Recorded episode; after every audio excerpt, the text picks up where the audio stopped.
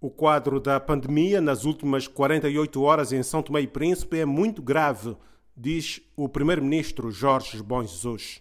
Temos muitos casos, temos a assinalar mortes. Num total de 213 amostras, nós tivemos, como já foi anunciado pela equipa técnica da saúde, 161 positivos e 52 dados negativos. A Ilha do Príncipe também já tem casos positivos da Covid-19, anunciou o chefe do governo. Em relação aos números que foram ao Príncipe, portanto, o voo que seguiu ao Príncipe e que passageiros que se encontram ainda em quarentena. Dos 37, temos 26 positivos e 11 negativos. Jorge Bom Jesus reuniu esta segunda-feira o Conselho de Ministros para adotar novas medidas de restrição.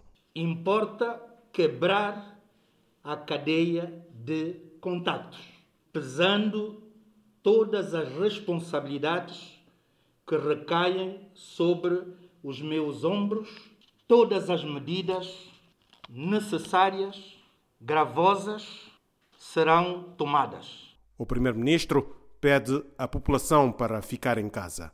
Vamos estudar medidas no sentido de ver em que medida é que poderemos eh, poder assistir, do ponto de vista alimentar, eh, determinadas classes mais desfavorecidas, mas quero desde já pedir a todos aqueles que têm mais de 60 anos com antecedentes patológicos outros, sobretudo todos os casos de risco para, enfim, cumprirem mais do que os outros, naturalmente todos, mas estes muito mais do que os outros, as medidas de confinamento.